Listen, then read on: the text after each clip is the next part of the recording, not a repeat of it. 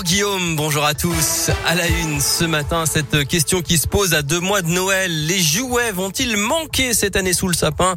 La pandémie a ralenti le trafic mondial et notamment le transport maritime entre l'Asie et la France. Le directeur de King Jouet, une trentaine de magasins en Auvergne-Rhône-Alpes, veut quand même rassurer à ce stade, pas de pénurie en vue, seulement des retards et forcément quelques ruptures de stock selon Philippe Guédon. C'est vrai qu'on a quelques difficultés, inquiétudes concernant les approvisionnements. Ce que nous vivons chez King Jouet, c'est que le taux de rupture sera supérieur à celui de l'année dernière.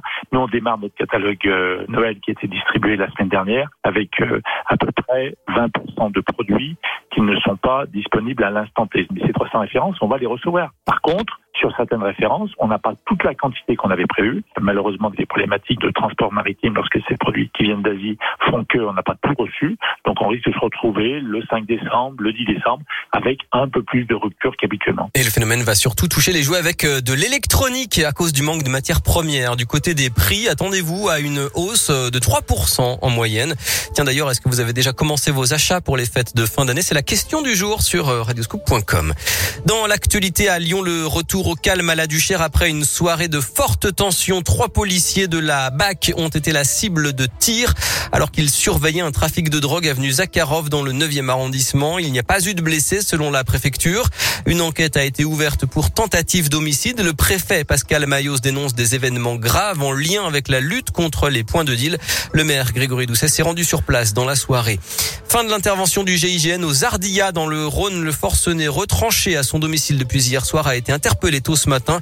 Il est désormais entre les mains de la justice selon le préfet. Là non plus, il n'y a pas eu de blessés. Consternation pour Darine et sa famille. Cette étudiante en droit à Lyon est malvoyante. Elle s'est fait voler son sac à dos contenant notamment son ordinateur en braille jeudi dans le quartier de la Guillotière selon le progrès. Son frère a lancé un appel pour tenter de l'aider sur les réseaux sociaux.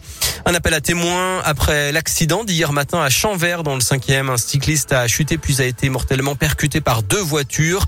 Il n'a pas encore été identifié. 谢。Emmanuel Macron était hier dans la région à Saint-Étienne. Le chef de l'État a notamment annoncé 800 millions d'euros pour le secteur de la robotique dans le cadre du plan d'investissement France 2030. Après Pfizer, l'agence européenne des médicaments approuve le vaccin Moderna pour faire la troisième dose des plus de 18 ans. Il reste à la haute autorité de santé euh, à le valider en France.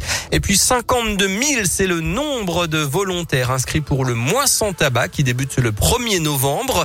Les participants pourront bénéficier d'un accompagnement personnalisé pendant 30 jours pour arrêter de fumer. Plus d'infos sur le site de Santé publique France. Le sport et la commission de discipline de la Ligue de foot qui a décidé du huis clos au stade Geoffroy Guichard de Saint-Etienne. Après les incidents contre Angers, des fumigènes avaient retardé le début du match. Kazakhstan-France, match de qualification pour la prochaine Coupe du Monde féminine de football. C'est à 17h. Et puis ce coup dur pour le loup rugby. Le deuxième ligne, Loane Goujon, sera absent pendant trois mois à cause d'une fracture de la cheville droite.